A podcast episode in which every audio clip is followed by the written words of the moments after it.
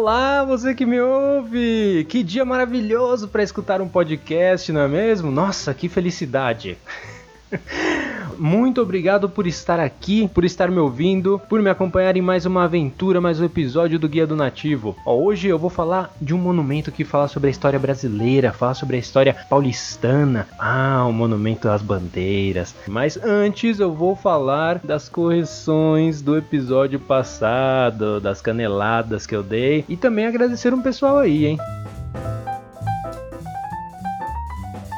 Eu quero começar agradecendo a minha família, a minha companheira, o pessoal do meu trabalho, principalmente. Sabe aquele pessoal chato que divulga as coisas sem você querer? Mas no fundo, no fundo, eles estão fazendo uma coisa muito boa para você e você se sente muito bem. Ah, Daniel, ah, Tainá, Renato, Bruna, Rafael, muito obrigado pelas críticas. A gente vai construindo uma coisa melhor a cada dia por conta dessas críticas. Também quero agradecer a Marina, que é uma amiga de longa data. Ô Marina, muito obrigado por estar escutando. Espero que goste desse episódio. Depois que eu publiquei o episódio, eu percebi que tinha um chiado horrível. Peço desculpas, vou melhorar com o tempo. Espero que o conteúdo tenha sido agradável, pelo menos. E eu queria dizer que eu percebo esses problemas e eu estou tentando melhorar. A cada dia eu busco disponibilizar o conteúdo melhor e mais agradável de ser ouvido, tá bom? Estou aprendendo ainda a utilizar essas ferramentas, mas vamos tocar para frente, né? Agora sobre as correções. no episódio passado eu falei que o Copan era maior que 457 cidades do Brasil. Mas maior em que, Alexandre? Ah, esqueci de falar que ele é maior em população. Tem 1160 apartamentos. É gigante. E também falei que a visita é de 10 e meia e 3 e meia da tarde. Porém, não falei os dias, né? É só de segunda a sexta. Final de semana nem pensar, nem aparece lá porque tá fechado.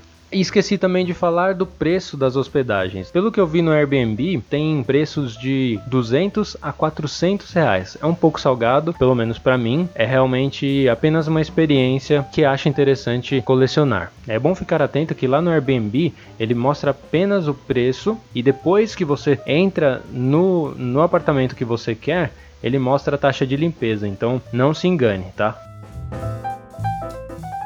Para você que está chegando agora e não sabe do que se trata esse podcast, esse podcast faz parte de um projeto onde você pode encontrar em guiadonativo.com. Esse projeto é multimídia, temos no YouTube, aqui no podcast, em algum agregador que você esteja escutando, pode ser no Spotify, pode ser no Podcast Addicted, pode ser no iTunes e também na internet, que é o blog guiadonativo.com, onde você pode encontrar muitos mais detalhes, mais conteúdo, fotos, vídeos e os podcasts. O objetivo desse projeto é educação e turismo. Eu quero mostrar que através da educação o turismo fica muito mais legal. Você aproveita muito melhor quando já conhece a contextualização do local, quando alguém já te contou sobre algo, quando você sabe por que, que aquilo está ali, por que, que foi construído tal coisa. Tem muito mais valor. Eu quero mostrar para vocês que não é difícil fazer turismo e que não é para poucos. Não é só quem tem dinheiro que consegue fazer turismo e aproveitar os lugares de São Paulo. Obviamente o dinheiro facilita o acesso a muitas coisas, porém temos acesso a muitas coisas hoje em dia que não são aproveitadas também.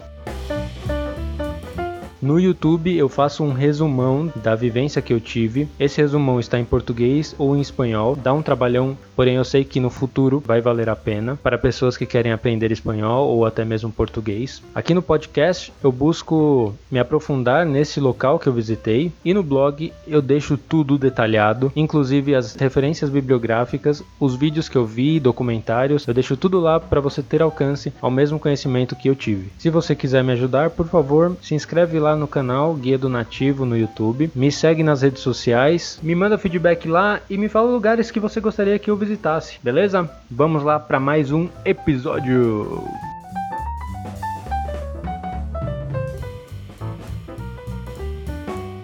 Tudo começou em 1920, quando o nosso maravilhoso Monteiro Lobato liderava um comitê para escolher a obra que ia celebrar o centenário da independência no Brasil.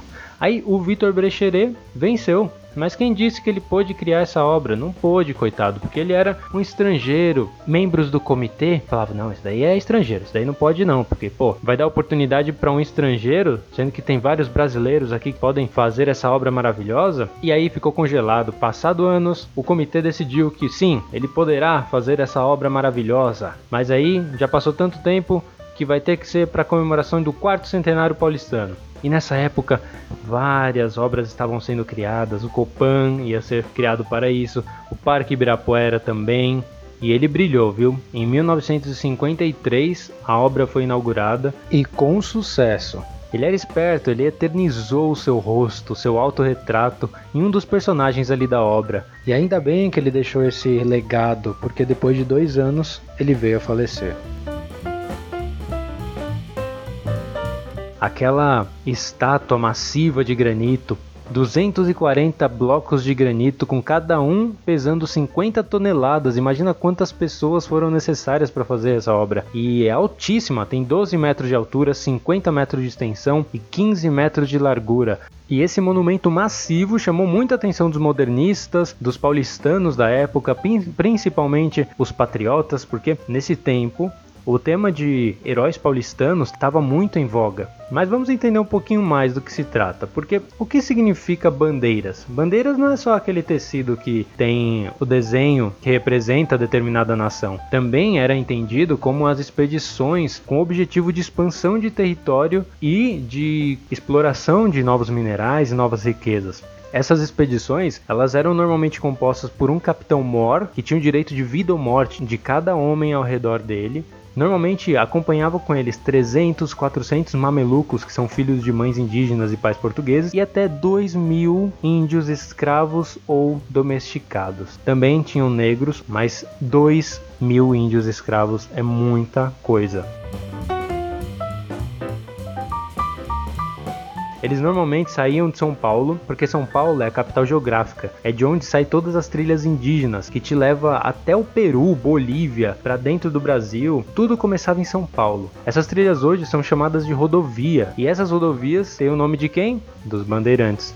Sim, Raposo Tavares, Fernão Dias, todos esses aí eram bandeirantes. Inclusive Raposo Tavares é um dos bandeirantes por excelência. Raposo Tavares já andou Brasil adentro, fez uma expedição, eles faziam a pé essas expedições. Os bandeirantes aprenderam a se virar, né, a andar por dentro das matas por conta dos indígenas. Eles aprenderam várias técnicas tupis, como a fila indiana, que evitava a localização deles, evitava que as pessoas que estavam atrás pudessem contar a quantidade de pessoas que tinham. Eles aprenderam a se virar na selva comendo mel, comendo palmito, caçando, pescando, tudo isso com as técnicas indígenas. E o que, que eles fazem para os indígenas? Escravizam, obviamente, né? O ser humano é assim, né? Nós somos facilmente corrompidos pelo poder.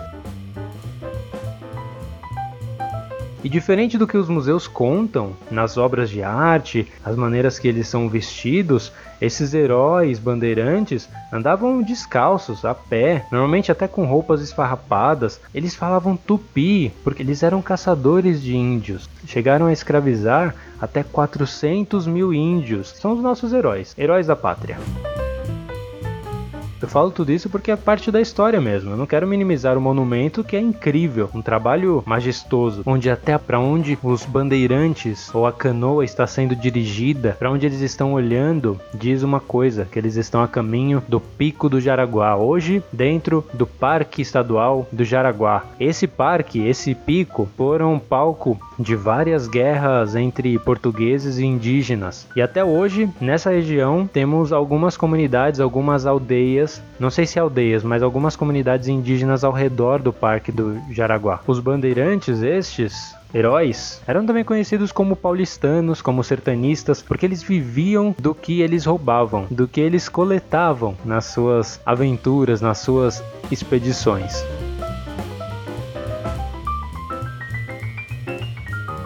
Então, a partir de hoje, depois deste banho de história, de toda essa contextualização sobre essa obra de arte, quando alguém te chamar para ir no Monumento às Bandeiras, você já vai estar tá muito bem preparado para dar uma aula para essa pessoa. Quando você chegar lá, você fala assim: Olha, esse monumento aqui se chama Monumento às Bandeiras, sabe por quê? Aí a pessoa vai falar: Não, não sei. Aí você fala: ah, Porque tem uma bandeira aqui do lado, ó. Brincadeiras à parte, caso você não conheça esse lugar, eu deixei no site um mapa do Google onde você pode clicar e ver os pontos de ônibus mais próximos e fazer rotas até lá, desde o lugar que você está ou de algum lugar que você queira traçar essa rota. A última vez que eu estive neste local, eu desci a Brigadeiro Luiz Antônio desde a Avenida Paulista de bicicleta, porque nesta área atua a empresa Yellow, então você pode descer a Brigadeiro Luiz Antônio toda de bicicleta ou de patinete também. Eu recomendo apenas no final de semana, que é bem mais tranquilo, então você pode pela rua e não utilizar a calçada. Naquela região, a estação de metrô mais próxima é a Servidor AACD. Essa estação fica, creio que mais ou menos 2,5 km, porque ela fica a 1,5 km do Parque Ibirapuera. Vale a pena quando você for visitar o Parque Ibirapuera e então o monumento. Se você for só pelo monumento, creio que fica um pouco longe e tem opções melhores. Se você for de carro, ali próximo tem algumas opções de estacionamento, mas em dia de semana. No final de semana é um pouco cheio, talvez você não encontre um lugar próximo para estacionar. E agora então vamos para o quadro Dica do Nativo.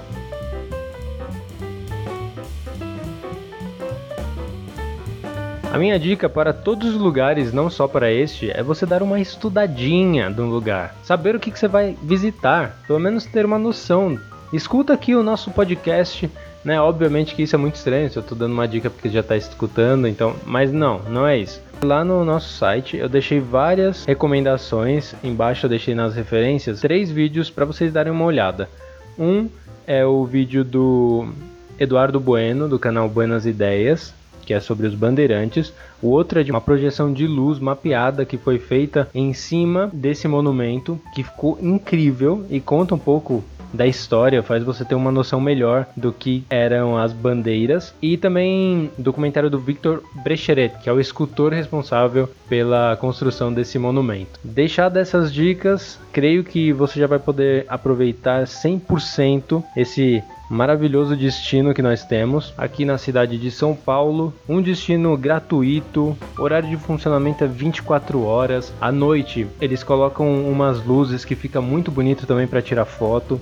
Então não tem por que você não visitar esse lugar tão incrível agora que você já conhece toda a história dele, tem todas as informações. Não perde seu tempo e vai lá. E se você gostou desse episódio, compartilha com seus amigos, para as pessoas que gostam de história, pessoas que gostam de arte, arquitetura, turismo. Compartilha com a sua família, com a sua mãe, com seu pai, mostra aí, fala para ele, olha que legal isso daqui. Vai lá no nosso site também, lá tem todas as informações detalhadas dos lugares. Lá você encontra os vídeos, encontra os podcasts e fotos que vão te fazer ter mais vontade de visitar esse lugar. E lembre-se que se você quiser fazer alguma sugestão, tiver alguma dúvida, me segue lá nas redes sociais, Guia do Nativo em todas as redes. Você pode também se inscrever no meu canal para a gente chegar e bater a meta de 100 inscritos. E é isso, muito obrigado por ter escutado até aqui. Tenha um ótimo dia e até a próxima aventura, próximo episódio, onde eu falarei de. Não sei, não sei do que eu vou falar ainda. Mas tamo junto.